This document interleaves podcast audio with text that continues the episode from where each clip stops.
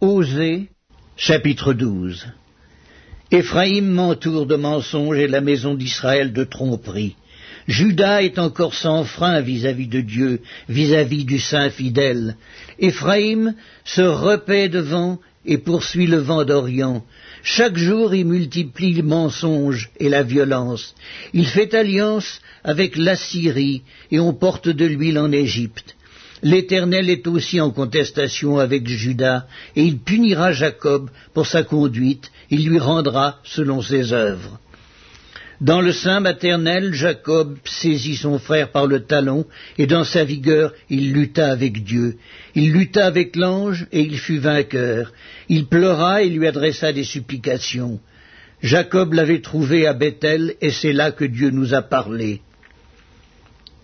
L'Éternel est le Dieu des armées, son nom est l'Éternel, et toi reviens à ton Dieu, garde la piété et la justice, et espère toujours en ton Dieu. Éphraïm est un marchand qui a dans sa main des balances fausses, il aime à tromper, et Éphraïm dit à la vérité, je me suis enrichi, j'ai acquis de la fortune, mais c'est entièrement le produit de mon travail. On ne trouvera chez moi aucune iniquité, rien qui soit un crime. Et moi, je suis l'Éternel ton Dieu, dès le pays d'Égypte. Je te ferai encore habiter sous des tentes comme au jour de fête. J'ai parlé aux prophètes, j'ai multiplié les visions, et par les prophètes j'ai proposé des paraboles. Si Galaad n'est que néant, ils seront certainement anéantis. Ils sacrifient des bœufs dans Gilgal. Aussi leurs autels seront comme des monceaux de pierre sur les sillons des champs. Jacob s'enfuit au pays d'Aram, Israël servit pour une femme, et pour une femme il garda les troupeaux. Par un prophète l'Éternel fit monter Israël hors d'Égypte, et par un prophète Israël fut gardé. Éphraïm a irrité l'Éternel amèrement. Son Seigneur rejettera sur lui le sang qu'il a répandu. Il fera retomber sur lui la honte qui lui appartient.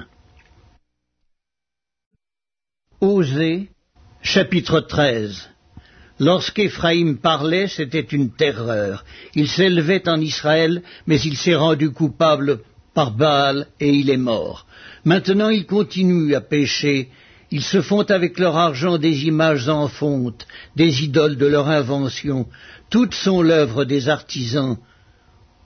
On dit à leur sujet que ceux qui sacrifient baisent les veaux. C'est pourquoi ils seront comme la nuée du matin, comme la rosée qui bientôt se dissipe, comme la balle emportée par le vent hors de l'air, comme la fumée qui sort d'une fenêtre. Et moi, je suis l'Éternel, ton Dieu, dès le pays d'Égypte.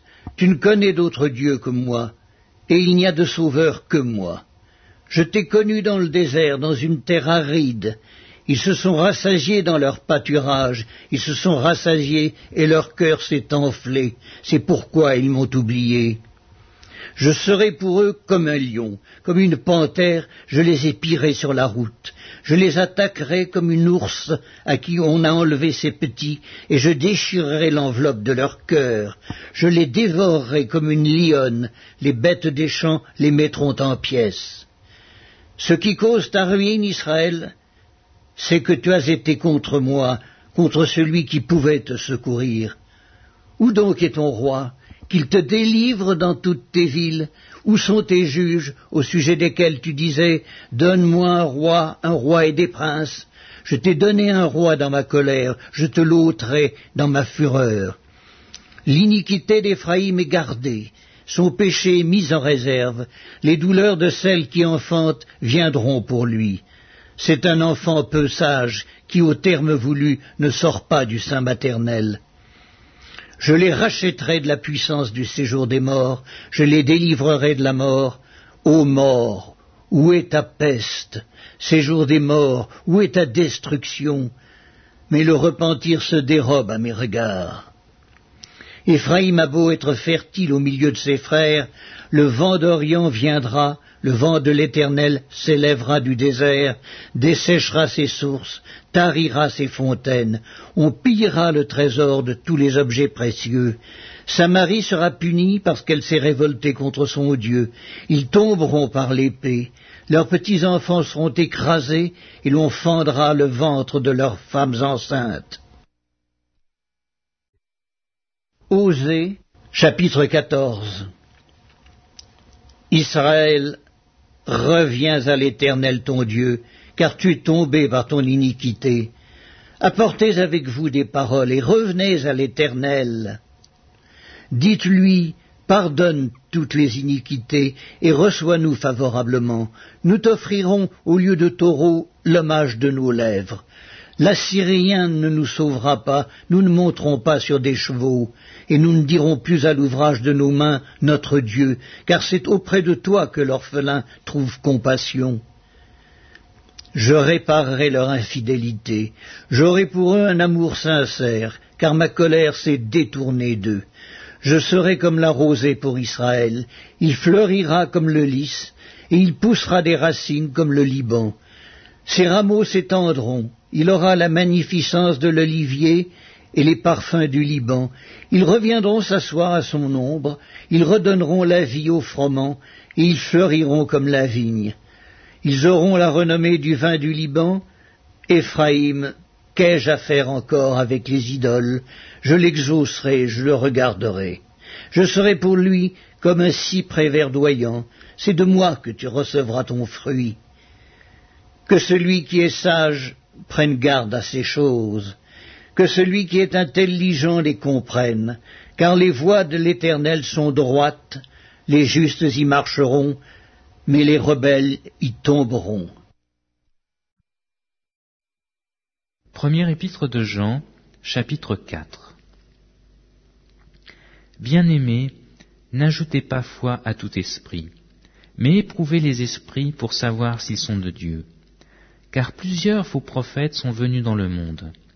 Reconnaissez à ceci l'Esprit de Dieu. Tout esprit qui confesse Jésus-Christ, venu en chair, est de Dieu. Et tout esprit qui ne confesse pas Jésus-Christ venu en chair n'est pas de Dieu. C'est celui de l'Antéchrist, dont vous avez appris la venue et qui maintenant est déjà dans le monde. Vous, petits enfants, vous êtes de Dieu et vous les avez vaincus, parce que celui qui est en vous est plus grand que celui qui est dans le monde. Eux, ils sont du monde. C'est pourquoi ils parlent d'après le monde, et le monde les écoute. Nous, nous sommes de Dieu. Celui qui connaît Dieu nous écoute. Celui qui n'est pas de Dieu ne nous écoute pas. C'est par là que nous connaissons l'esprit de la vérité et l'esprit de l'erreur. Bien-aimés, aimons-nous les uns les autres car l'amour est de Dieu, et quiconque aime est né de Dieu et connaît Dieu. Celui qui n'aime pas n'a pas connu Dieu, car Dieu est amour. L'amour de Dieu a été manifesté envers nous, en ce que Dieu a envoyé son Fils unique dans le monde, afin que nous vivions par lui. Et cet amour consiste non point en ce que nous avons aimé Dieu, mais en ce qu'il nous a aimés et a envoyé son Fils comme victime propitiatoire pour nos péchés. Bien-aimés, si Dieu nous a ainsi aimés, nous devons aussi nous aimer les uns les autres. Personne n'a jamais vu Dieu. Si nous aimons les uns les autres, Dieu demeure en nous et son amour est parfait. Nous connaissons que nous demeurons en lui et qu'il demeure en nous en ce qu'il nous a donné de son esprit. Et nous, nous avons vu et nous attestons que le Père a envoyé le Fils comme sauveur du monde. Celui qui confessera que Jésus est le Fils de Dieu, Dieu demeure en lui et lui en Dieu. Et nous, nous avons connu l'amour que Dieu a pour nous et nous y avons cru. Dieu est amour. Et celui qui demeure dans l'amour demeure en Dieu et Dieu demeure en lui. Tel il est, tel nous sommes aussi dans le monde. C'est en cela que l'amour est parfait en nous, afin que nous ayons de l'assurance au jour du jugement. La crainte n'est pas dans l'amour, mais l'amour parfait bannit la crainte. Car la crainte suppose un châtiment, et celui qui craint n'est pas parfait dans l'amour. Pour nous, nous l'aimons, parce qu'il nous a aimés le premier. Si quelqu'un dit, dit j'aime Dieu, et qu'il haïsse son frère, c'est un menteur. Car celui qui n'aime pas son frère qu'il voit, Comment peut-il aimer Dieu qu'il ne voit pas? Et nous avons de lui ce commandement, que celui qui aime Dieu aime aussi son frère.